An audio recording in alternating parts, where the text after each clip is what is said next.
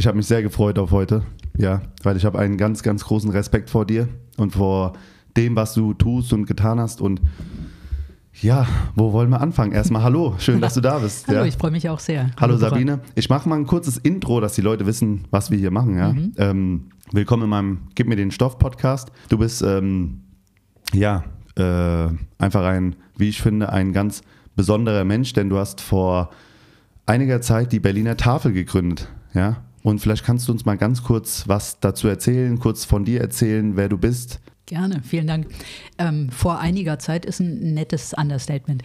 Also ich habe vor fast 28 Jahren die Berliner Tafel gegründet ähm, und ähm, ich bin von Hause aus Sozialarbeiterin, ähm, habe hier in Berlin an einer damals noch evangelischen Fachhochschule, heute evangelische Hochschule studiert und mein großer Vorteil in diesem Studium war es, war unheimlich verschult.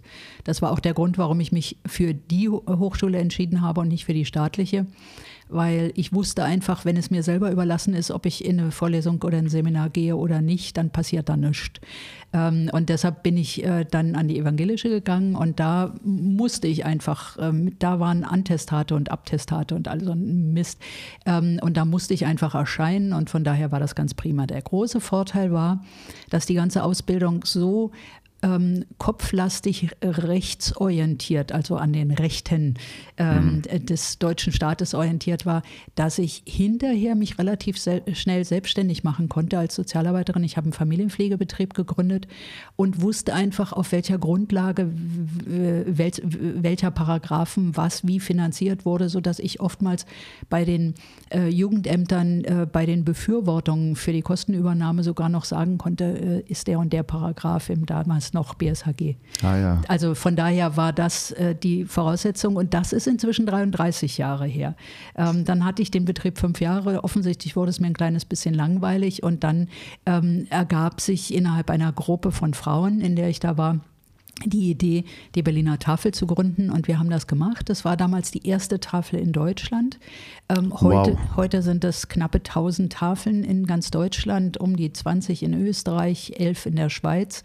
Ähm, und wir sind also damit beschäftigt, europaweit, weltweit immer wieder unsere Initiativen vorzustellen und äh, die Leute zu motivieren, das Ganze nachzumachen.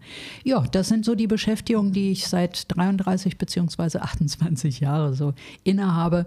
Mit dem einen verdiene ich mir mein Geld. Äh, Tafel ist reines Ehrenamt und die Tafel ist einfach ja das Vorzeigeprojekt schlechthin inzwischen. Ähm, in Berlin sind wir äh, 2700 Ehrenamtliche, inzwischen 35 Festangestellte. Wir haben im Rahmen von Leib und Seele der Aktion der Berliner Tafel der Kirchen und des RBB 45 Ausgabestellen, wo wir die Bevölkerung einmal die Woche mit Lebensmitteln unterstützen. Wir unterstützen 300 soziale Einrichtungen und wir haben noch den Bereich Kimber. Da, äh, das heißt Kimber in Imbiss aktiv.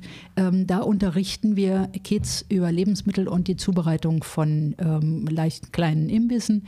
Ähm, da wollen wir was für die Generation von morgen Sorgen tun und eben nicht, da ist es, geht es nicht um arme Kinder, sondern um alle Kinder, weil wir festgestellt haben, die Bildungsbedürftigkeit in Bezug auf Lebensmittel ist wirklich die ganze Gesellschaft hoch und runter bei den Kids und da ist es uns wichtig. Das sind so im Groben die Dinge, die wir so treiben und die ich so treibe. Jo. Ja, ich kann wiederum nur ganz großen Respekt aussprechen. Ja, Danke das ist dir. ja ganz interessant. Das heißt, du hast nicht nur oder du und ihr habt nicht nur die erste Berliner Tafel gegründet, sondern eigentlich die erste Tafel in Deutschland. Ja. Wow, das ist echt äh, klasse und super zu hören. Ähm, was mir sofort halt einfällt und Gib mir den Stoff ist auch so ein Format, was dazu dient, Menschen, die jetzt nicht aus der Materie sind, ich meine, ich bin Sozialarbeiter, wir sind quasi Fach vom Fach, ne? Aber das soll auch so ein bisschen ein Podcast werden für Leute, die gar keine Ahnung haben, ja? Und viele stellen sich halt die Frage so, hey, ähm, die Tafel ist da für hungernde Menschen und gibt es so viele Menschen, die hungern und ist es wirklich so? Vielleicht kannst du uns mal so ein kleines Feedback geben. Ähm, Ja und nein. Es gibt natürlich durchaus Menschen, die hungern. Also äh, gerade in Bezug auf die sozialen Einrichtungen, die wir unterstützen, das ist jetzt gerade in, in der Winterzeit, sind das halt ganz, ganz viele Obdachloseneinrichtungen. Ähm, und das ist in diesem Winter natürlich besonders problematisch durch Corona, ähm, weil viele der Notübernachtungen nicht so geöffnet haben können, wie es normalerweise ist. Ähm, da sind in einer Notübernachtung immer unheimlich viele Menschen in einem Raum gewesen. Da muss jetzt darauf geachtet werden, dass es nicht zu viele sind. Das heißt, ähm, da ist eine ganz große Spannung einfach auch da. Ähm, und da versuchen wir also gerade jetzt, wir haben ein, ein schauderbares Jahr hinter uns im Grunde genommen. Also Corona hat uns echt herausgefordert. Mhm. Ähm, wir machen jetzt spezielle Lebensmitteltüten für Obdachlose. Das heißt, da sind nur Lebensmittel drin, die ein obdachloser Mensch auch auf der, äh, auf der Straße dann verzehren kann, ähm, wo also kein, kein Herd oder offenes Feuer oder sonst was notwendig ist. Da versuchen wir ganz stark zu unterstützen und äh, wir gucken halt einfach, wo, wo werden wir gerade äh, besonders gebraucht und da versuchen wir ähm, halt einzusteigen. Ähm, die, bei den sozialen, äh, bei den Ausgabestellen von Leib und Seele ist es so, dass noch ähm, alle aufhaben, aber die gehen sowieso jedes Jahr in die Winterpause. Das heißt, bis ähm, Woche vor ähm, Heiligabend wird noch ausgegeben. Dann gibt es aber in der Regel eine Pause bis ins neue Jahr. Das wird in diesem Jahr wegen des harten Lockdowns, den wir jetzt zu erwarten haben, noch ein bisschen verlängert. Und da müssen wir einfach gucken. Das heißt, ähm, im eigentlichen Sinne hungern tun wahrscheinlich gar nicht so wahnsinnig viele Menschen, weil es enorm viele soziale Angebote gibt ähm, und weil wir als Sozialstaat, ich stelle es zwar immer wieder gerne mal in Frage, weil ich finde, wir sind da etwas ähm, auf der Strecke geblieben damit, wobei jetzt im Corona-Jahr, glaube ich, ist es wieder äh, durchaus etwas besser. Ähm, wir sind aber gerade bei den Ausgabestellen dafür angetreten zu sagen, es geht nicht darum, dass die Leute jetzt hungern und wir versuchen das zu beheben, sondern wir wollen die Leute in ihrem Budget entspannen. Ähm, wir wollen sie mit Lebensmitteln für ein paar Tage unterstützen, sodass sie vielleicht ein wenig Finanzen frei haben für etwas anderes. Hm, okay. Normalerweise war das dann so, dass wir gesagt haben, dass sie vielleicht auch mal ins Kino oder ins Theater gehen können. Das fällt nun gerade alles völlig flach, aber vielleicht dann einfach auch mal in ein Buch investieren. Das wäre ja auch eine schöne Sache. Ja, ein äh, sehr wichtiges Thema. Was würdest du sagen, du hast einen ganz großen Erfahrungsschatz. Was für Menschen und welche Menschen äh, aus welchen Schichten kommen eigentlich zur Tafel? Sind es alles Obdachlose und äh, arme Menschen oder was kann man sich darunter vorstellen? Also das Wesentliche ist, innerhalb der sozialen Einrichtungen sind die Obdachlosen. Die Obdachlosen werden über die Ausgabestellen nicht unterstützt. Das ist Bevölkerung mit Haushalten, mit Wohnungen, ähm, die schlicht und ergreifend das, was sie dort bekommen, auch zubereiten können. Also da müssen wir einen ganz großen Unterschied machen. Wir sind wirklich in drei Bereiche aufgeteilt. Wir unterstützen 300 soziale Einrichtungen, wir haben 45 Ausgabestellen und wir haben Kimber. Und das sind große Unterschiede. Also obdachlose äh, Leute, die in eine Ausgabestelle kommen, die werden weggeschickt mit dem Hinweis, drei Ecken weiter ist eine Obdachloseneinrichtung, da möchten Sie doch bitte hingehen. Ansonsten ist es wirklich einmal querbeet, was unsere Gesellschaft anbelangt. Wir sind inzwischen lange dabei, dass die sogenannte Mittelschicht abgerutscht ist und ganz viele, denen es eigentlich mal ganz gut ging, die jetzt aber auf Hartz IV sind und langsam aber sicher an ihre Grenzen stoßen, ähm, die auch bei Ausgabestellen sind. Es sind äh, von Menschen ohne Ausbildung bis hin zu ähm, hochakademischen Menschen, die halt einfach auf der Strecke geblieben sind, aus welchen Gründen auch immer. Ähm, wir haben alle Religionen dabei. Äh, wir haben alle ähm, wahrscheinlich auch politischen Ausrichtungen. Da gucken wir mal immer schön hin, dass da nichts eskaliert in die rechte Ecke.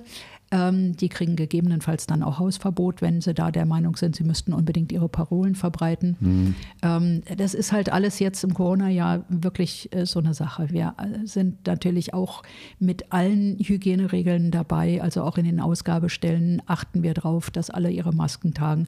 Und wer sich da weigert, fliegt raus. Und das ist eine ganz klare Sache. Und da, da haben wir auch kein ähm, äh, sehen wir auch keine soziale Hemmschwelle.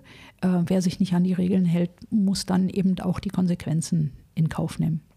Was würdest du sagen, äh, kann man das so abschätzen, vielleicht mit einer Zahl, wie viel Prozent halten sich nicht an die Regeln? Sind, kann man da sagen, 10, 20, 50 Prozent spielen nach Ihren Regeln? Nach, nach dem, was ich aus den Ausgabestellen oder über die Ausgabestellen gehört habe, ist das eine verschwindend geringe ähm, Menge ähm, die Leute wollen ja auch was. Die wollen da mhm. Lebensmittel haben. Und ähm, egal wie die meckern, die werden ihre Maske aufsetzen und werden sich an diese Regeln halten. Ähm, aber es gibt immer Ausnahmen. Aber die gab es auch vor Corona schon. Es gab immer mal ähm, auch ähm, merkwürdige Regi äh, Revierkämpfe, die dann so zwischen den Wartenden entstanden. Das sind manchmal Nationalitätenkonflikte, die sich aus den Herkunftsländern dann übertragen und dann sind sie der Meinung, sie müssten sich plötzlich an die Gurgel gehen. Ähm, da muss dann gegebenenfalls auch schon mal die Polizei geholt werden und ein Hausverbot ah, ja. ausgesprochen werden. Also das haben wir auch schon erlebt, aber es ist ein kleiner, ein hm. minimaler äh, Anteil an Menschen. Ja, Gott sei Dank. Ja, zum Glück. Was würdest du sagen, wo, waren dein, äh, wo war der Reiz für dich damals zu sagen, hey, ähm, ich möchte jetzt die erste Tafel deutschlandweit gründen? Ähm, ich habe ja nicht gewusst, dass es die erste in ganz Deutschland ist, sondern ich habe einfach gedacht, okay, das ist eine super Idee. Wir hatten die, die Idee ähm, aus den Staaten. Wir hatten einen Artikel über City Harvest New York und da stand drin, dass Ehrenamtliche abends nach Empfängen und Banketts und so die Lebensmittel sammeln und dann an die Obdachlosen direkt verteilen. Und da haben wir überlegt, ach Mensch, ist eigentlich eine gute Idee, könnten wir ja auch machen. Dann hatten wir im Freundes- und Bekanntenkreis ähm, Händlerinnen und Händler, die auf dem Großmarkt ähm, äh, Obst und Gemüse verkauft haben. Ähm, dann haben wir die angesprochen. Dann hatten wir in der Gruppe eine Frau, die hatte mit ihrem Mann zusammen eine Bäckerkette in, äh, in Britz. Dann hatten wir schon mal gleich am Anfang fünf oder sechs äh, Bäckerläden dabei. Ähm, und so ergab sich das. Und dann war es aber so, dass äh, wir haben eigentlich als Obdachlosenunterstützungseinrichtung angefangen. Und dann kamen aber ganz schnell Anrufe von anderen sozialen Einrichtungen, die fragten, ob wir sie nicht auch mit Lebensmitteln unterstützen können. Mhm. Und da merkte ich schon, okay, das Ganze wird ein bisschen größer dann war für mich völlig klar, dass ich das über die Winterzeit, wir haben ja im Februar angefangen, dass ich das über äh, die, die äh, Monate, des, der, wo es kalt ist, hinweg machen will. Ähm, und dann haben sich auch innerhalb der Gruppe Spreu vom Weizen getrennt. Also nachdem ich merkte, die anderen Mädels kamen nur, wenn die Presse kam und ansonsten war ich da alleine und, am Fahren, dann habe ich gedacht, na dann kann ich es auch alleine machen. Ähm, habe dann ähm, einen allgemeinen Aufruf gemacht, dass ich Ehrenamtliche suche. Da haben sich spontan ähm, über 100 Leute gemeldet, 50 kamen dann. Und äh, so haben wir dann angefangen. So wo, ging es auch aus dieser Fraueninitiative raus ähm, hin zu ähm, Männern und Frauen, die da mitgemacht haben. Und wir sind heute in der irren Situation. Wir haben ungefähr 47, 46, 47 Prozent Männer, die dabei sind. Wow. Und das ist für eine soziale Bewegung extrem viel, denn normalerweise ist so ein hoher Männer, Männeranteil beim Technischen Hilfsberg, bei Fußball äh, oder anderen Sportgeschichten, aber nicht im eigentlichen sozialen Bereich. Und von daher ist es schon richtig klasse. Heißt dann immer, naja, musst du mal überlegen, ähm, Tafelarbeit heißt ja auch Autofahren und Kisten schleppen. Mhm. Und dann sage ich immer, ja, und was denken sich dann die weit über 50 Prozent Frauen, äh, warum sie dabei sind? Also das Argument kann nicht ziehen. Es ist einfach eine saugute Idee. Wir nehmen es da, wo es zu wenig ist und äh, wir nehmen es da, wo es zu viel ist und geben es dahin, wo es gebraucht wird wird. Und die Idee ist einfach einfach und nachvollziehbar und deshalb ziehen wir so Mensch, viele Menschen an. Ja, super. Also es freut mich wirklich zu hören. Grundsätzlich ist der soziale Bereich auch sehr gerne mal Frauen dominiert. Mhm. Ja. Und ähm, cool, dass das wirklich so ist. Kannst du dich an den ersten Tag erinnern, wo du wirklich ein ja, eine Tüte Lebensmittel über dem Tresen rübergereicht hast? So war es ja nicht. Am Anfang war es so, dass wir in äh, Hotels, und zwar Fünf-Sterne-Hotels, angefragt haben, ob die einmal die Woche für 60 Personen kochen würden für uns. Mm, okay. Und dann haben wir das dort abgeholt und haben das in eine Notübernachtung gebracht. Und dann haben wir Essen ausgegeben. Und mhm. daran kann ich mich durchaus erinnern, weil das war natürlich schon was Besonderes. Kannst du uns sagen, wann das war ungefähr? Mhm, Im Februar 93. Wow, okay. Und, ähm, Zwei Monate bevor ich auf die Welt gekommen bin. cool. Und äh, das war halt eine witzige Sache, witzig jetzt ein bisschen in Anführungsstrichen, weil äh, da standen Leute frierend vor der Tür und warteten bis um halb neun ähm, diese Schule, die als Notübernachtung im Winter galt, äh, geöffnet hat. Weil das fand ich wirklich ganz schlimm. Die Leute konnten da von äh, kurz vor neun bis morgens um sieben sich aufhalten ähm, haben abends was zu essen bekommen, morgens was zu essen bekommen und dann mussten die aus der Turnhalle raus und dann waren die wieder die ganze, den ganzen Tag auf der Straße. Und das fand ich schon damals äh, ziemlich makaber, weil es war kalt. Und mhm. es war klar, ähm, dass die Leute natürlich ähm, automatisch in einer ziemlich beschissenen Situation sind und den ganzen Tag dann natürlich auf der Straße zubringen, ähm, am Betteln sind oder wie auch immer sich beschäftigen. Und äh, das fand ich einerseits ein bisschen bedrückend, auf der anderen Seite mein großer Vorteil ist aber als Sozialarbeiterin habe ich natürlich auch so einen professionellen Abstand zu solchen Dingen, sodass es mich jetzt also nicht wahnsinnig äh, bedrückt hat, sondern ich habe es halt einfach nur wahrgenommen. Ähm, und dann ähm, das Ganze, ähm, äh, das Essen auszugeben, war, war schon, schon eine tolle Sache, weil ähm, es war heißes Essen. Das war natürlich, nachdem die Leute den ganzen Tag in der Kälte waren, klasse. Ähm, und es war was Besonderes. Es war immerhin in einem Fünf-Sterne-Hotel mhm. äh, gekocht. Also das Interconti hatte gekocht, der Schweizer Hof hatte gekocht. Das waren, das waren natürlich Adressen, die auch alle kannten. Und das war schon, schon für, für die, die das Essen dann in Empfang genommen haben, eine klasse Sache.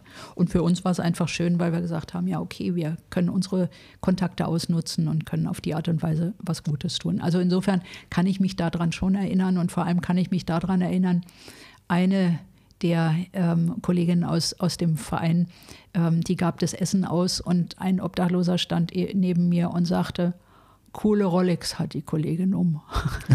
okay. Und da musste ich jetzt so dran denken, als ähm, Satchan Schäbli so in der Kritik war, unsere äh, Staatssekretärin für bürgerschaftliches Engagement, weil sie eine Rolex getragen hat, äh, wo ich dachte, ja, diejenigen, die gar nichts haben, die sehen sowas am ehesten. Ich würde nie erkennen, ob jemand eine Rolex um hat oder nicht. Mhm. Ähm, aber wer nichts hat, kennt sich extrem gut aus. Und das, das werde ich nie vergessen, diese Reaktion. Ja, siehst du mal. Ja, wird wahrscheinlich äh, damit zusammenliegen. Ich meine, wer nichts hat, guckt ganz genau hin, ja. ne, was andere haben. Ja. Und das erkennt man dann natürlich schnell. Ja, das war also, boah, von äh, 93 bis 2020, fast 21 ist, eine, äh, ist, ist ein bisschen was passiert. Und ähm, willst du uns mal erzählen, wie dein Alltag heute aussieht. Ja, was hast du, wann bist du heute Morgen aufgewacht und was hast du, äh, oder wie sieht so dein Tag von morgens bis abends aus? Hm. Das ist ein, eigentlich ein relativ langweiliger Tag, weil ich hänge die meiste Zeit am Computer und beantworte E-Mails. Ich bin bekannt dafür, dass ich E-Mails sehr schnell beantworte. Das setzt mich natürlich aber auch unter einen gewissen Zugzwang, weil es erwarten auch alle von mir, dass ich das tue. Äh, meistens bekomme ich dann auch relativ schnell die Antworten und so ergibt sich natürlich ein permanentes Hin und Her. Das ist ein bisschen nervtötend, aber das habe ich selber initiiert, also muss ich da auch durch und äh, sollte darüber auch nicht allzu sehr klagen. Ähm, mein, mein Tag besteht normalerweise darin, dass ich um, um halb acht äh, klingelt der Wecker. Ähm, heute hatte ich den, heute Nacht hatte ich den ausgemacht, weil ich mal wieder nachts wach war. Ähm, und wir planen gerade den Umbau ähm, einer Halle auf dem Großmarkt. Wir haben jetzt im Rahmen von Corona eine neue Halle gekriegt und die wollen wir umbauen. Und dieser Umbau, der beschäftigt mich ziemlich. Und von daher hatte ich da heute Nacht wieder eifrig drüber nachgedacht, wie wir wo welche Anträge stellen können, um die Kohle zusammenzukriegen, weil wir haben einfach nichts. Mhm. Denn die Berliner Tafel existiert bis heute ähm, ohne staatliche Unterstützung, sondern nur durch Spenden und Mitgliedsbeiträge. Ähm, und das ist mir auch ganz wichtig, weil wir wollen nicht abhängig sein von staatlicher Förderung. Ähm, wir wollen zum Beispiel, wenn wir staatliche Förderung bekommen hätten, hätten wir während der Corona-Zeit jetzt arbeiten müssen. So haben wir alles getan, was in unserer Kraft stand, aber wir haben es freiwillig, freiwillig getan und mhm. niemand konnte uns zwingen. Das heißt, wenn wir zu irgendwas nicht gekommen sind oder irgendwas nicht getan hätten, hätte uns auch niemand dafür ähm, an die Wand stellen können, so nach dem Motto, ihr kriegt unser Geld. Ähm, und deshalb ist es so, wir werden zwar jetzt für den Umbau der Halle überall Anträge stellen, wo es überhaupt nur Geld äh, geben könnte. Ähm, aber das wird eben auch da eher nicht beim Senat sein. Und äh, das ist uns ein ganz hohes politisches Gut, dass wir unabhängig bleiben wollen in dem, was wir machen. Und wir sind in der wundervollen Situation, dass ganz viele Menschen auch wirklich spenden. Und zwar große und kleine Spenden. spenden. Und das ist toll. Also meine, eine meiner Lieblingsspenden war vor, vor Jahren, ähm, das waren 10 Euro und als Betreff stand dabei für mein gutes Zeugnis. Oh, okay. Und das finde ich so klasse, dass ein, ein Kind ähm, fürs Zeugnis Geld kriegt und dieses Geld an uns spendet. Also das äh, treibt mir heute noch die Gänsehaut den Körper hoch und runter. Sowas finde ich richtig, richtig klasse. Oder aber wir haben äh, im Rahmen von Corona, als unsere Ausgabestellen nach und nach zugemacht haben, angefangen, äh, Lebensmittelbeutel zu packen und die den Leuten nach Hause zu bringen, an die Wohnungstür zu bringen. Und dafür haben wir kein Geld genommen. Normalerweise ist es so, in den Ausgabestellen muss zwischen ein und zwei Euro für ähm, eine Größenordnung X, das ist nicht ein Beutel normalerweise, sondern das ist eben, alle geben gerne das, was sie haben. Das heißt, es kann mal mehr und mal weniger sein. Und jetzt im Rahmen von Corona haben wir über Tüten gepackt und haben ganz bewusst nichts genommen. Und dann bekamen wir eine Überweisung von zwei Euro und da stand dabei, ein Euro für den Beutel, ein, ein Beutel als Dankeschön. Ah, ja. Und das sind so, das sind so Spenden, die, die beglücken mich einfach. Und die sind für mich mindestens, mindestens so viel wert, wie wenn eine, eine Firma 20.000 Euro überweist. Weil die Firma kann das im Zweifelsfall aus der Portokasse bezahlen. Dieser Mensch, der 2 Euro oder 10 Euro fürs gute Zeugnis geschickt hat, hat darauf verzichtet, hm. dieses Geld zu haben. Und das ist eine ganz große, große äh, Gnade, die wir da auch haben, dass wir so wundervolle Spenderinnen und Spender haben. Da bin ich sehr dankbar. Ja, man merkt, du bist auf jeden Fall ähm, eine sehr bescheidene Person, wenn du so mhm. sprichst. Ja, wenn du dich freust über zwei Euro oder über jeden Euro, was ja auch sehr lobenswert ist, wenn jemand gibt, was er hat. Ne? Was sind denn so ähm, Spenden in Größenordnungen, wo du gestaunt hast? Staunen jetzt nach oben hin. Hm. Auch wir haben jetzt im, im Rahmen von Corona wirklich sehr große äh, Spenden gekriegt. Also wir haben auch 50.000 Euro gekriegt. Super. Ähm, das finde ich toll. Das ja, finde ich klasse. Freut mich, freut mich ist, echt zu hören. Cool. Also insofern ist das prima, aber wir haben eben auch unheimlich aufrüsten müssen. Also wir haben in dieser Halle, die wir jetzt neu haben, ähm, eine Tiefkühlanlage und eine Kühlanlage angeschafft. Das hat uns 100.000 Euro gekostet. Mhm. Also da sind dann diese 50.000 ähm, Euro natürlich reingeflossen. Ähm, aber das ist eben auch das Schöne, dass wir dann auch so in der Größenordnung was bekommen haben. Und diese Kühlanlagen, die sind jetzt natürlich Gold wert für uns. Und was auch noch ist, äh, die sind die Grundlage für unser Logistikzentrum äh, für die Tafeln Brandenburg Nord. Äh, wir haben in Brandenburg 44 Tafeln, inklusive der Berliner Tafel. Und wir haben ein Logistikzentrum in Finsterwalde ähm, für die südlich-Brandenburger Tafeln und haben jetzt eben äh, seit diesem Jahr auch in Berlin das Logistikzentrum Brandenburg Nord. Und dafür sind die Tiefkühle und Kühle eben auch da, sodass wir da in einer Größenordnung von 35 Paletten äh, unterbringen können, sodass wow. wir also ganz große Spenden auch annehmen mhm. können. Und da sind wir inzwischen extrem gut, dank unseres Bundesverbandes. Also ich habe 1995 den Bundesverband äh, initiiert. Wir waren damals 35 Tafeln in Deutschland. Wir waren alle beieinander, 70 Leute. Es war richtig schön. Ähm, wenn wir uns heute treffen würden, fast 1000 Tafeln, das ist dann immer schon eine ganz andere, ein ganz ja. anderes Kaliber.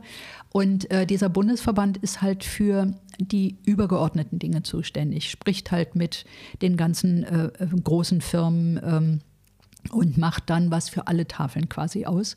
Und so wandern auch die äh, groß, großen Lebensmittelspenden. Also wenn eine Firma eben einen Überhang von äh, 40 Paletten, 50 Paletten hat, das landet bei unserem Bundesverband. Das geht dann an die Landeslogistik weiter und die Landeslogistik ah, ja. verteilt es dann wiederum an die Tafeln. Und deshalb ist es so wichtig, dass wir jetzt zwei Stützpunkte haben, eine für, Süd, für südliche Brandenburg, eine für das nördliche Brandenburg, sodass die Tafeln nicht mehr allzu weit fahren müssen. Mhm. Beziehungsweise wir haben auch einen extra LKW angeschafft, sodass wir äh, zum Teil die Tafeln dann auch direkt anfahren können. Also wir sind ziemlich gut aufgestellt. Aktiv, ne? ziemlich Auf gut jeden Fall, ey, ja. was, was geht da ab, ey, ja. bei der Berliner Tafel und, und, grundsätzlich das. Ähm, also ich habe sowas schon erwartet, ja. Ich meine, es ist jetzt kein kleiner Verein, wo zwei Leute irgendwie Lebensmittel verteilen. Ne? Die, die Tafeln kennt man. Aber ihr seid echt gut organisiert, mein lieber Mann. Mhm. Ja. Also was mich, was mich am meisten freut, also wir hatten schon nach zehn Jahren wirklich eine, eine Marke etabliert. Alle äh, Tafel, da wussten Leute was mit anzufangen. Und heute geht das so weit, dass ich letztens im, in, im, im, entweder war es Weltspiegel oder es war Tagesthemen oder sowas, da war ein Beitrag über eine Foodbank in Amerika. Und da wurden Schlangen äh, von Menschen gezeigt, die da Lebensmittel abholten. Und dann wurde gesagt, die Tafel in der und der Stadt in Amerika. Ah ja. Und als Erklärung, als Erklärung wurde dann gesagt, dort heißen die Foodbank. Und das fand ich echt lustig. Normalerweise war es so, dass sie halt von einer Foodbank gesprochen haben und dann hätten sie gesagt, in Deutschland entspricht das so ungefähr einer Tafel. Mhm. Aber dass es jetzt von vornherein heißt, die Tafel in, in der und der Stadt, in Chicago oder wo das war, und äh, das, äh, dort heißt das dann aber so und so, da habe ich gedacht, okay, wir sind schon ganz schön weit gekommen, ja. dass es jetzt von vornherein Absolut. davon ausgegangen wird, alle wissen, was eine Tafel ist. Ja, da wurde mal der Spieß ganz schnell umgedreht, ne? Und ja. wo es am Anfang noch hieß, hey, so heißt es in Amerika und wir übersetzen es ins Deutsche, ja. ist jetzt einfach andersrum. Das gefällt mir sehr gut, schön zu hören, ja. Aber ich meine, ähm, ihr tut ja auch alles dafür, ja, dass das Ding äh, wächst und dass die Tafel immer bekannter wird und es ist ja jetzt keine Modeerscheinung, die Tafel ist ja kein Trend, ne? Es ist ja ein ganz, ganz wichtiges äh, Thema, eine ganz wichtige Institution. Ähm, kannst du uns mal so vielleicht an einem Beispiel deiner Kollegen und Kolleginnen so einen kurzen Einblick gewähren, wie so der Arbeitsalltag bei der Berliner Tafel aussieht. Wo fängt es an, wo hört es auf?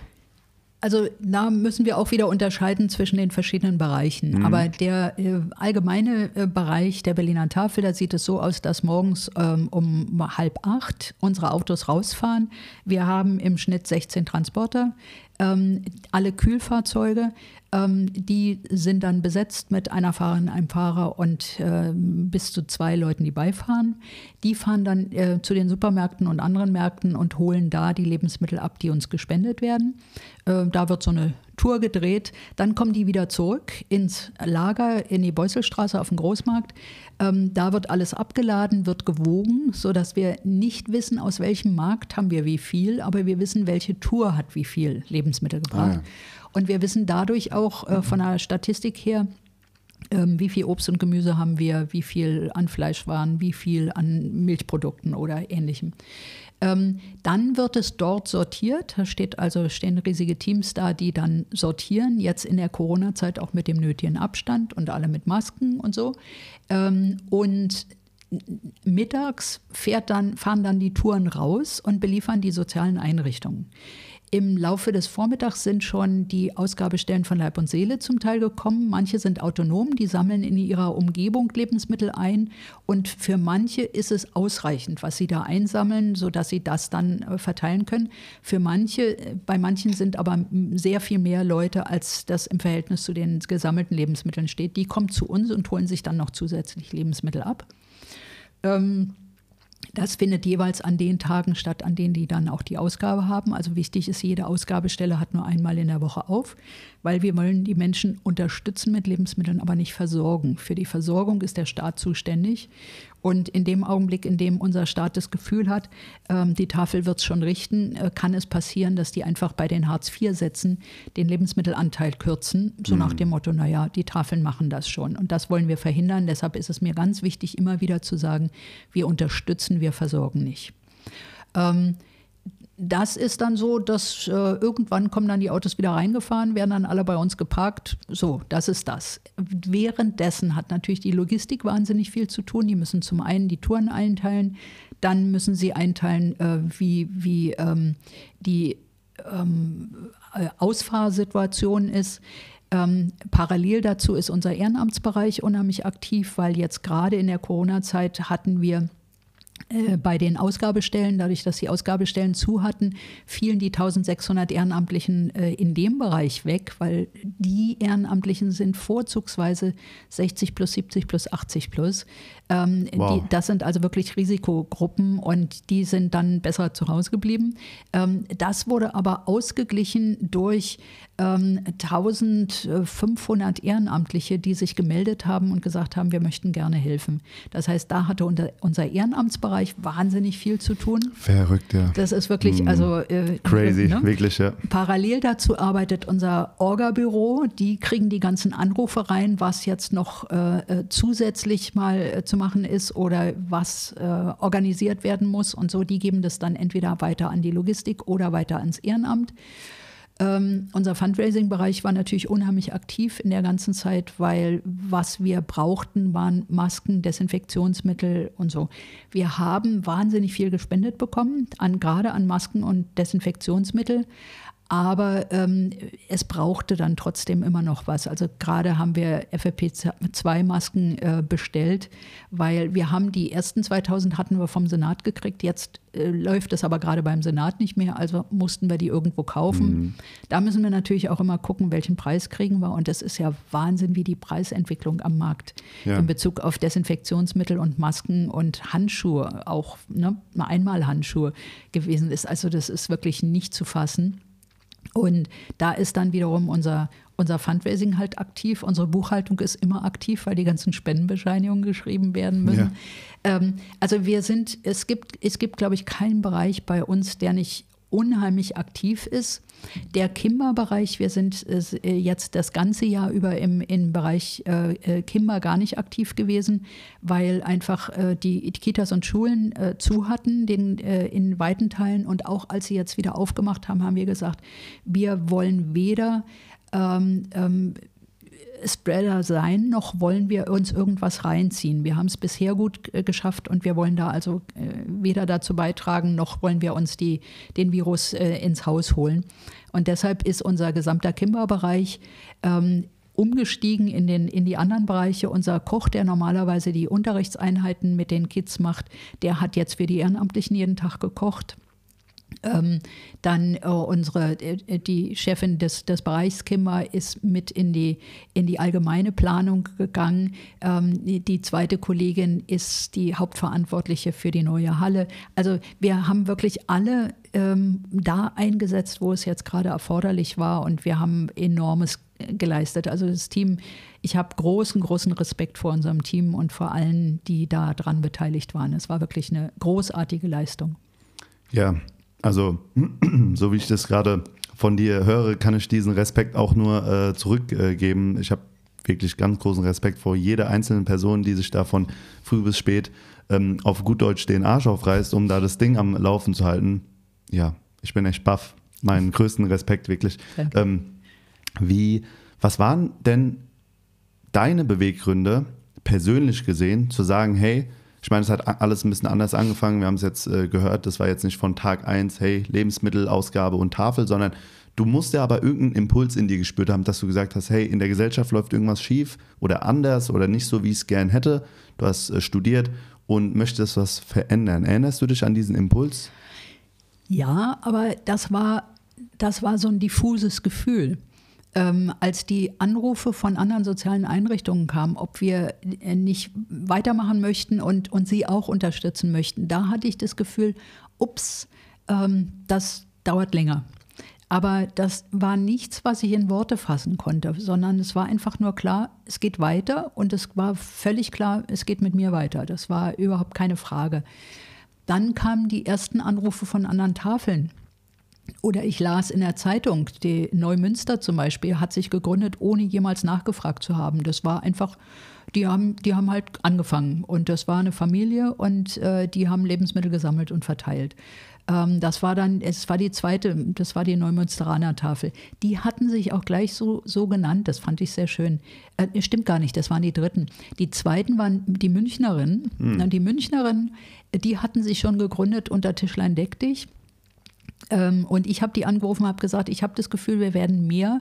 Nennen Sie sich doch lieber Tafel, damit wir ein einheitliches Bild nach außen darstellen. Also insofern hatte ich immer schon offensichtlich so das Gefühl, dass da was draus werden könnte, aber ich hätte das nicht erklären können, mhm. sondern das war einfach so, ähm, so, so, ein Gefühl halt. Wir haben uns übrigens in Berlin ganz bewusst ähm, Berliner Tafel genannt, weil wir wollten zum einen ähm, von vornherein denen eine Tafel decken, die es sich sonst nicht leisten können. Und es sollte einen den Berliner Bezug, also den lokalen Bezug haben. Also das war von vornherein klar.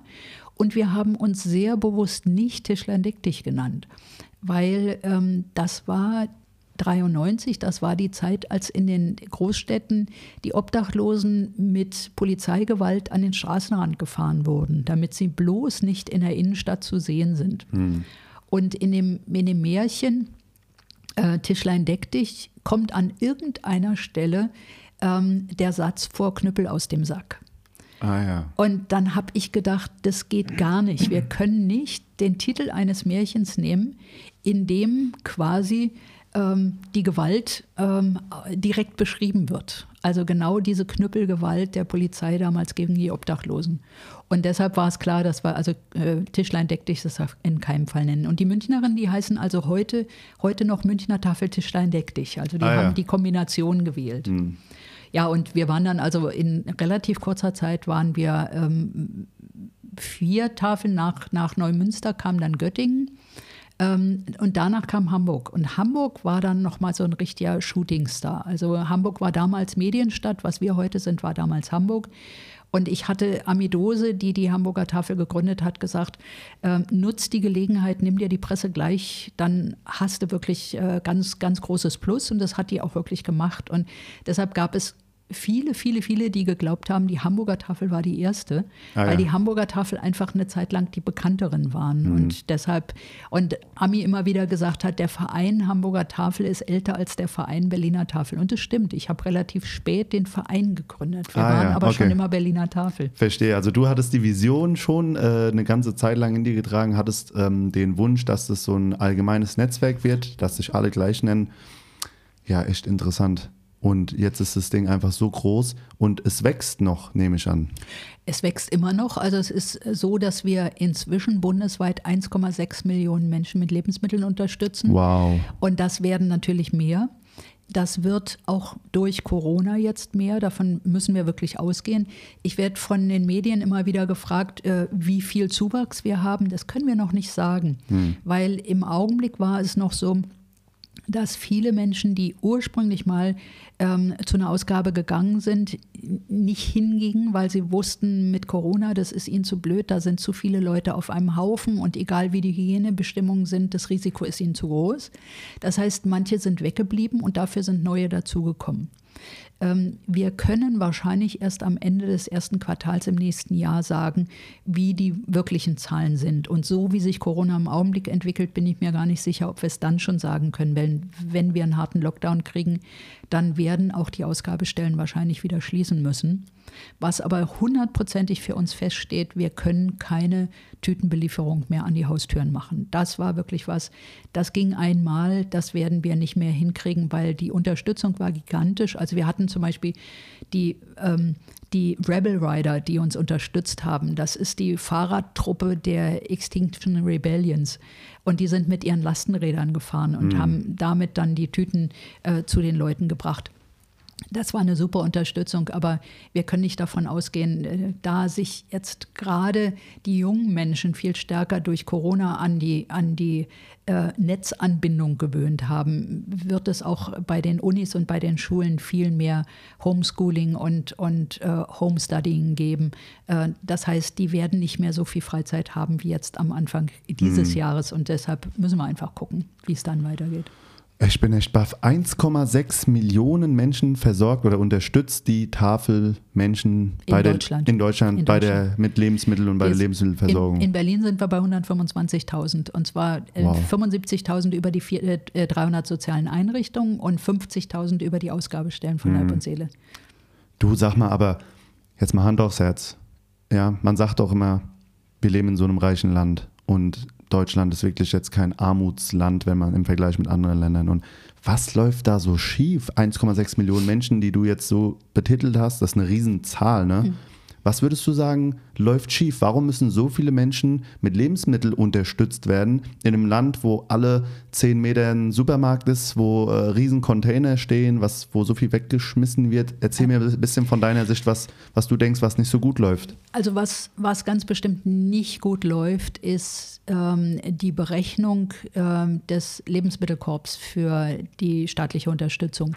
Ähm, das ist einfach, das ist eine Schwachsinnsrechnung. Die, die hinkt immer ein paar Jahre hinterher. Ähm, wir sind in der Situation, dass die Lebensmittelpreise in Deutschland mit die niedrigsten in ganz Europa sind. Deshalb gibt es immer ein ganz furchtbares Geschrei, wenn es heißt, ja, äh, wenn die Lebensmittel jetzt äh, andere Bepreisung kriegen, ähm, weil ich stehe auf dem Standpunkt, äh, das Fleisch muss einfach anders bepreist werden. Es kann nicht sein, dass das Kilo Schweinenackensteak für 2,99 angeboten wird und die Paprikaschoten für 4,99. Mhm. Das ist ein Unverhältnis. Ähm, und was noch dazu kommt, ich kann mir doch vorstellen, wie dieses Schwein gelebt hat, was dann kilomäßig für 2,99 verkauft wird. Das kann keine, keine gute Haltung gehabt haben, das kann keine gute Schlachtung gehabt haben ähm, und das hat jetzt eine scheiß Vermarktung. Und von daher müssen die Fleischpreise einfach definitiv teurer werden. Dafür muss sich aber anderes angleichen. Also es muss ein Gleichgewicht in den Preisen geben, sodass es zu guter Letzt gar nicht darauf hinausläuft, dass alles, alle Lebensmittel teurer werden, sondern ähm, wir, wir müssen einfach, wir, wir brauchen nicht Paprika das ganze Jahr über. Ähm, wir müssen unsere Einstellung zu den Lebensmitteln ändern und wir müssen auch überlegen, ob wir so viel Fleisch brauchen. Also ich bin nun, okay, ich bin 63, von daher, das ist eine andere Generation. Aber ich bin damit aufgewachsen, es gab bei uns einmal eine Woche, in der Woche Fleisch. Und das war's dann. Und ich habe gut gelebt. Es ist nicht so, dass ich das Gefühl habe, dass, dass ich jetzt wahnsinnig äh, viel äh, vermisst hatte. Heute ist es so, wir merken das bei, äh, wir, wir kochen für unsere Leute und wenn die, wenn die nicht jeden Tag Fleisch dabei haben, dann sind die unglücklich. Hm. Und da frage ich mich, was soll denn der Scheiß? Wir haben ein super Essen, das ist ganz tolles Gemüse. Ähm, warum dann so viel Fleisch? Also das heißt, da bin ich der Meinung, muss sich was verändern. Die Preisgestaltung muss sich ändern. Ähm, ich bin sehr gespannt. Lidl hat jetzt gerade angekündigt, die, Pre äh, die Fleischpreise extrem anzuheben. Ähm, wenn Aldi da nicht mitzieht, zieht, dann bin ich gespannt, wie viele zu Aldi wandern und äh, bei Lidl nicht mehr einkaufen, äh, zumindest was das Fleisch anbelangt. Ähm, das ist einerseits eine, eine, ein tolles Signal nach außen, aber auf der anderen Seite muss es politisch alles miteinander abgestimmt sein. Die erhöhten Preise dürfen dann nicht bei den, bei den Konzernen landen, sondern das muss dann beim äh, Bauern landen. Und mhm. da muss einfach politisch so wahnsinnig viel nachgestellt werden was ich auch noch finde, was, was ganz, ganz furchtbar ist, ist die ähm, Einstellung äh, dem Mindesthaltbarkeitsdatum gegenüber. Ganz viele Menschen glauben, dass mindestens haltbar heißt, zu, äh, äh, ähm, morgen bin ich tot, wenn ich das noch esse. Ähm, das heißt aber mindestens haltbar. Das heißt, es ist darüber hinaus haltbar. Das ist eine Herstellergarantie. Das ist zum einen die Absicherung des Herstellers, dass er bis dahin umtauschen muss und danach nicht mehr. Mhm. Zum anderen ist es aber auch die Garantie für die, für die äh, Produzierenden, dass die Leute es nämlich, weil sie so blöd dem MHD gegenüber äh, eingestellt sind, dass die es wegwerfen und sich dann ein neues Produkt kaufen. Und das ist einfach albern ohne Ende. Und deshalb sind wir auch im Bereich Kimber immer wieder damit beschäftigt, den Kids zu vermitteln, Verlasst euch auf euren Geruchssinn, auf eure Augen und auf euren Geschmackssinn und schmeißt nicht alles weg, bloß weil das Datum ist. Das Mindesthaltbarkeitsdatum darf nicht verwechselt werden mit dem Verbrauchsdatum. Wenn auf, Wurst oder, oder Fleisch draufsteht, zu verbrauchen bis, dann muss das ernst genommen werden, aber nicht das Mindesthaltbarkeitsdatum. Mhm. Da muss sich politisch auch was ändern. Also das heißt, wir, wir leben in einem Land, in dem alles eigentlich so gut organisiert ist und so schön sein könnte. Es ist aber abgestellt auf den Kapitalismus schlicht und ergreifend. Und damit ähm, gewinnt, wer die stärkste Kapitalmacht hat. Und das ist nicht, dass ich das abschaffen wollte. Ähm, wir sollten aber mal drüber nachdenken, inwiefern wir ähm, versuchen sollten, diejenigen, die das Kapital haben und diejenigen, die es nicht haben, einander näher zu bringen und das speziell auch über die Ernährung und die Ernährungs oder die Preise für die Ernährung, denn das ist die Grundlage all unseres Seins. Hm. Ja, ich habe neulich gelesen, dass äh, statistisch gesehen jeder deutsche Haushalt circa, ich krieg's nicht mehr ganz zusammen, 55 oder 65 äh, Kilo an Lebensmitteln jährlich verschwendet, also sprich wegwirft. Es sind, glaube ich, sogar über 70. Ja. Ähm, es ist Wahnsinn. Es ist eine unheimliche Masse an Lebensmitteln, was wir in Privathaushalten wegwerfen. Und dazu kommt noch das, was ähm, die, die ähm, herstellenden Firmen ähm, entsorgen. Also ich sehe das ja, was wir, was wir über den Bundesverband angeboten kriegen. Also wir können uns zeitweilig ersticken in Joghurt. Hm. Wo ich denke, warum wird denn so viel produziert? das kann doch nicht das Ziel sein, es hinterher uns zu spenden. Es ist ja zwar nett, dass wir es kriegen, ja. aber oder äh, Thüringer Klosteig. Wir, wir ersticken in Klosteig. Und irgendwann okay. muss es doch mal möglich sein, Verrückt. die Produktion umzustellen, ja. dass, dass nicht so viel weggeworfen wird, weil wir wissen schon gar nicht mehr, wohin mit dem Klosteig. Mhm. Weil alle haben inzwischen Klosteig mehrmals ja. gehabt. Also das kann alles nicht sein. Ähm, da, da braucht es wirklich ein Umdenken, aber das ist halt das Problem. Die letzte, damals noch Landwirtschaftsministerin, glaube ich, ähm, heute heißt es ja irgendwie anders, aber es, es kommt auch selber raus, ähm, die noch wirklich an die Bevölkerung gedacht hat, war für meine Begriffe Renate Künast. Alles, was davor und danach war, ähm, das sind meiner Meinung nach ganz viele Lippenbekenntnisse. Auch mhm. was Klöckner jetzt bringt, es hat keine Durchsetzungskraft. Es landet nie wirklich bei den Verbraucherinnen und Verbrauchern, sondern es ist immer orientiert an der starken Lobby der Bauern, an der starken Lobby ähm, der Industrie, an der, also die, alle, alle Produzierenden sind zu guter Letzt viel wichtiger als wir, die wir das Ganze konsumieren sollen. Und das ist ein ganz bitteres Ding. Und dann kommt auch noch dazu, dass wir unter EU-Normen stehen. Also, mhm. ne, wenn, Erzähl mir ein bisschen was dazu, das wollte ich auch noch ansprechen. Also die, die, der Krümmungsgrad von Gurken, ich glaube, das ist inzwischen aufgehoben, aber es ging wirklich darum, dass Gurken nur eine bestimmte Krümmung haben durften, ansonsten durften sie nicht mehr auf dem europäischen Markt. Das ist so das verrückt. Ist Hammer, das ne? ist der Hammer. Ich glaube, das ist abgeschafft, ich weiß es aber gar nicht ganz genau. Zu guter Letzt ist es ja natürlich aber für für die Verpackung einfacher, wenn so eine Gurke gerade ist, weil natürlich in eine Kiste mehr Gurken reinpassen, wenn sie gerade sind, als wenn sie krumm sind. Also mhm. das kommt dann natürlich auch noch dazu. Aber auch diese ganzen äh, Milch- und Butterberge, die einfach überproduziert sind und wo dann also der europäische Markt gar nicht so viel verkraften kann, wie produziert wird, das wird dann nach Afrika verschifft und macht dort den heimischen Markt wieder kaputt. Also das ist alles so pervers, was wir hier veranstalten.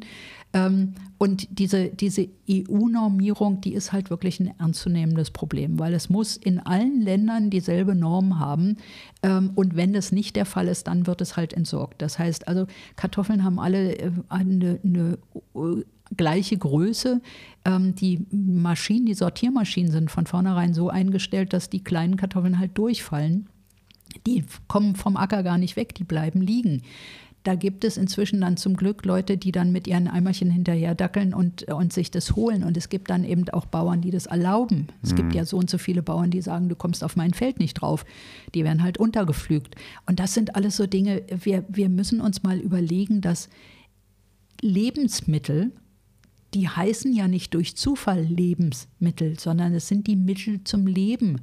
Und wie wir die verschwenden, wie wir damit umgehen, das ist so Hanebüchen und so schlimm. Mhm. Ähm, und ich hoffe, dass sich da einfach in der kommenden Generation viel verändert, weil Friday for Future ist eine, eine super Bewegung, wo es ums Klima geht, aber wir müssen beim Klima auch immer an diese ganz äh, niedrigschwelligen Dinge wie Produktion und Verschwendung denken. Und da bin ich hoffnungsfroh, dass diese Generation, die gerade auf die Straßen geht, dann eben auch diesen Punkt mitdenkt.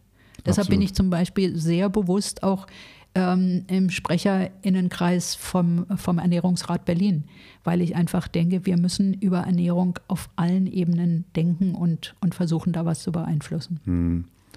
Ein wichtiges Thema ist wahrscheinlich auch noch das, was du vorhin angesprochen hast, das mit dem Mittelstand, dass dieser gute, mittel, gutbürgerliche Mittelstand, wie man ihn mal kannte, wohlmöglich gerade verschmilzt, ja, und quasi eigentlich so gar nicht mehr existiert, ja. Das ist wahr. Und ähm, das Problem werden wir noch viel stärker zu, äh, zu spüren bekommen, ähm, zumal wir ähm, mit Corona für meine Begriffe immer noch relativ am Anfang sind. Also was das für Auswirkungen hat, das werden wir erst noch sehen. Wie viele Firmen Konkurs anmelden müssen und wie viele in die Insolvenz gehen. Und ähm, das ist noch nicht wirklich äh, zu überschauen. Und da befürchte ich wirklich ganz Schlimmes. Und das ist dann der Augenblick, wo wir ähm, eine Armutsschwemme in unserer Gesellschaft haben werden. Und da bin ich sehr gespannt, wie wir damit umgehen. Hm, Weil der, ja. der Kampf untereinander, der Überlebenskampf, der wird natürlich immer stärker. Absolut, ja. ja, als Sozialarbeiter, äh, der ich hier auch bin, äh, kriege ich das immer quasi von der Front mit. Ja, und ähm, wir, also ich unterstütze ja sehr viele Jugendliche und junge Erwachsene. Und ähm, dieses Thema mit der Armut und allen Problemen, die sich daraus entwickeln, ist so krass übergreifend. Ja, also es ist wirklich nicht so, dass der Mensch, der jetzt irgendwie und äh, ja kein Geld hat, nur das Problem hat, dass er kein Geld hat, sondern da gehen ja ganz viele Lebenspunkte ähm, auch mit äh, kaputt und das ist einfach ein ganz, ganz großes Thema. Ähm, Nichtsdestotrotz bin ich aber auch immer der Meinung, also ich bin eigentlich ein sehr großer Optimist und bin auch der Meinung, dass Krisen immer Chancen, äh, dass sich aus Krisen Chancen ergeben können. Ne? Was würdest du denn sagen, was du dir hoffen, erhoffen oder wünschen würdest aus dieser Krise und vielleicht auch so aus der Bewegung, der Arbeit der letzten Jahre? Ja, wir sagen natürlich das ganze Jahr über auch schon, äh, diese Krise ist auch eine Chance. Also wir haben das durchaus auch so erlebt bei der Tafel. Wir laufen alle auf dem letzten Loch, aber nichtsdestotrotz haben wir natürlich auch gemerkt, zu wie großartigen Leistungen äh, das gesamte Team und alle Ehrenamtlichen in der Lage sind. Und ich hoffe mir, erhoffe mir, dass zum Beispiel gerade bei den vielen Ehrenamtlichen, die wir jetzt auch ähm, hatten, dass da vielleicht die einen oder anderen gemerkt haben, dass das toll ist, bei so einer Ausgabestelle dabei zu sein. Und jede Ausgabestelle hat ja nur einmal in der Woche auf. Ganz bewusst, weil es eben eine Unterstützung und keine Versorgung sein soll. Das heißt aber auch, dass die Ehrenamtlichen sich genau diesen einen Tag Zeit nehmen. Das heißt, es könnten auch Studentinnen und Studenten sagen, ach Mensch, den einen Tag, den lege ich mir vorlesungsfrei und da helfe ich dort mit. Und das ist so meine Hoffnung, dass wir von der doch relativ starken Überalterung in den Ausgabestellen dahin kommen, dass vielleicht die einen oder anderen Jüngeren dabei sind, weil das ist einfach eine ganz wichtige Voraussetzung dafür, dass das auch noch weitergehen kann. Das ist so die Hoffnung, die ich habe. Und dann hoffe ich, aber das kann sein, dass es wirklich eine äh, sehr utopistische äh, Hoffnung ist, dass wir in unserer Gesellschaft einfach äh, stärker zusammenrücken, dass eben nicht der, der Existenzkampf der Einzelnen so gesellschaftsprägend wird, dass wir immer weiter auseinanderdriften, sondern dass wir vielleicht sehen, ja, ähm, eine Pandemie ist eben auch ein Grund, jetzt kurzfristig auseinanderzurücken, aber dann enger zusammenzukommen. Mhm. Und ich hoffe, ich hoffe es wirklich sehr. Das ist, äh, kann sein, dass das eine wirkliche äh, Illusion ist. Aber auf der anderen Seite, ich bin auch so ein positiver Mensch und ich hoffe einfach drauf, dass davon auch was übrig bleibt. Absolut. Das soll auch nicht falsch verstanden werden. Also ich bin nicht der Typ, der sagt, hey, wir leben äh, auf dem Ponyhof und die Welt ist, besteht aus Zuckerwatte und ganz im Gegenteil. Probleme in unserer Gesellschaft sehe ich persönlich sehr ernst und ich bin immer der Meinung, da muss drüber gesprochen werden. Mit einem gesunden Optimismus ähm, habe ich mir natürlich auch äh, angeeignet, dass ich einfach über den Tag komme. Ne? Du weißt es selber, wir arbeiten in Kreisen, da ähm, geht es ganz schnell, dass man irgendwie durch, durch die Stimmung anderer einfach äh, runtergeht und so ein bisschen betroffen wird. Ne? Und äh, gerade wenn ich sage, ich bin mit Jugendlichen, ich muss ja auch als Vorbild losgehen. Ne? Mhm. Ne? Und wenn ich da rausgehe und sage, alles ist scheiße und äh, alles hat keinen Sinn mehr und ähm, ja, ist mir egal, ob du eine Ausbildung hast, die nach der Krise, wir haben eh alle ganz andere Probleme. So funktioniert es halt nicht. Wie, ähm, darf ich dich fragen, wie, wie du dich heute eigentlich noch motivierst? Also du machst es jetzt nicht erst seit gestern und du hast sowas Schönes, Großes aufgebaut mit, allen, mit allem, was dazugehört. Wo nimmst du dir deine Motivation für, für den nächsten Tag? Was ist dein Grund, morgens aufzustehen? Ich muss ganz ehrlich sagen, ich habe keine Ahnung. Diese Frage höre ich wahnsinnig oft. Echt? Ja, und okay. ja, wirklich. Und ich, ich überlege jedes Mal, ja. ähm, aber ich überlege jedes Mal hinterher nicht weiter, weil sonst könnte ich ja meine Antwort haben. Keine Ahnung. Also ich glaube, ähm, das ist einfach so nach wie vor dieses diffuse Gefühl, ähm, das ist was Großes, was wir da machen. Und äh, da will ich auch weiter dabei sein. Der Punkt ist auch, ich kann mir im Rahmen der Tafel einfach jeden Wunsch erfüllen, den ich habe. Also dieser, dieser Umbau äh, unserer Halle 1 auf dem Großmarkt, ähm, davon habe ich schon immer geträumt. Und jetzt mhm. können wir dieses Ding umbauen. Und ähm, ich habe da halt so eine Vision, ich will das ökologisch absolut hochwertig äh, da, da soll möglichst null Emissionen entstehen und, und, und. Also, ähm, und das habe ich gerade, da habe ich ein, ein super Planungsteam um mich rum, von den Architekten angefangen ähm, bis hin zu denen, die äh, für uns dann die Anträge stellen. Ähm, ich merke aber auch, wenn ich diese diese Vorstellung von dem Umbau äh, in politischen Kreisen erzähle, da sind alle total hellhörig und äh, sind begeistert davon äh, und in den alternativen Bereichen sowieso. Und das macht einfach wahnsinnig viel Spaß. Und ich glaube, das ist es so. Ich, ich habe einfach immer das Gefühl, ähm, egal wie bescheuert meine Idee im ersten Augenblick klingt, ähm, ich finde irgendwo immer ein Gegenüber, wo es dann auch fruchtet. Und das ist einfach ein schönes Gefühl. Also ich glaube, das ist das, was mich motiviert, immer wieder ähm, Neues gestalten zu können und an dieser Gesellschaft wirklich was verändern zu können. Das ist doch eine super Antwort. Ja, absolut. Ähm, ja, ich habe sehr, ich sage es zum zehnten Mal, was, wahrscheinlich sage ich es auch noch fünfmal, ich habe wirklich einen ganz großen Respekt vor dir und vor dem, was ihr da tut. Ähm, ich glaube, sehr viele Menschen, die sich diesen Podcast äh, anhören und ähm, sich quasi darauf einlassen, fragen sich ganz oft so, und ich weiß auch, dass bestimmt äh, ein paar Leute darunter sind, die sich auch sehr gerne sozial oder ehrenamtlich oder wie auch immer engagieren wollen. Was kann man denen für Tipps geben? Was äh, haben Menschen zu erwarten, die sich ähm, engagieren wollen, aber sich nicht so ganz trauen vielleicht? Ähm, also was, was ich immer gerne empfehle, ist, wenn jemand sagt, ach ja, ich würde gerne bei so einer Ausgabe mitmachen, ähm, einfach mal an einem Ausgabetag hinzugehen und sich das anzugucken, sich, sich die, Stimmung, die Stimmung auf sich wirken zu lassen, äh, zu gucken, was sind das für, Leute, für Leute und wie wird mit denen umgegangen. Und dann zu entscheiden, ob das vielleicht für diese Menschen was ist. Ähm, weil Ehrenamt muss Freude machen. Und nur wenn ich mit Freude dabei bin, mache ich das auch weiter. Wenn ich aber das Gefühl habe, oh, morgen ist Ausgabe, scheiße, ich habe keine Lust, dann sollte ich das auch wirklich lassen. Und deshalb bringt es gar nicht zu sagen, ja, da ist eine Ausgabe in meinem Bezirk und die haben immer dienstags auf und Dienstag hätte ich auch Zeit, da mache ich mit. Schöner, schöne Gedanken erstmal so für den Anfang, aber dann muss es auch dort stimmen. Und zum einen, die Ausgabe, das Ausgabeteam muss noch jemand suchen oder wollen. Das wird bei jüngeren Leuten ganz bestimmt der Fall sein. Mhm. Aber dann muss ich halt auch äh, feststellen, ist das wirklich das, was ich will? Und dann einfach reinspringen und mitmachen. Ähm, ansonsten ist es so, ähm, bei uns bei der Ehrenamtskoordination ehrenamt.berliner-tafel.de einfach eine Mail schreiben. Das kann eventuell ein bisschen dauern. Also ich habe letztens von einer Kollegin gehört, die muss jeden Tag ähm, versuchen, die 500 eingegangenen Mails zu beantworten. Puh, das wow. ist natürlich gewaltig. Genauso wie unsere Telefonleitung jetzt seit März permanent besetzt ist, weil hm. dummerweise, ähm, also ich muss es sogar besser erklären, sie klingt frei, sie ist aber besetzt. Also wenn bei uns bei der normalen Telefonnummer niemand dran geht, dann heißt es nicht, dass wir nicht da sind, sondern wir telefonieren gerade. Ah, ja. Und okay. dieses blöde Ding stellt nicht auf besetzt um. Also das ist das Dusselige. Äh, insofern einfach weiter versuchen, aber eine Mail oder eine Mail an info@berliner-tafel.de mit einer allgemeinen Anfrage und dann leiten wir das entsprechend in die jeweiligen Bereiche weiter. Ja. Wir sind kurz äh, vor dem Jahre 2021. Hast du Vorsätze? Naja, der Vorsatz ist auf jeden Fall, äh, möglichst äh, weit mit der Finanzierung des Umbaus für Halle 1 zu kommen. Das ist das, was für mich jetzt erstmal ganz persönlich das alleroberste Ziel ist, weil wir brauchen diese Halle. Wir brauchen die Halle ähm, zum einen, weil wir einfach mehr Platz brauchen. Äh, wir wollen zum anderen wirklich ein, ein Leuchtturm für den gesamten Umbau des Großmarktes sein, weil alles auf dem Großmarkt soll umgebaut werden und da wollen wir einfach schon mal zeigen, wie es geht.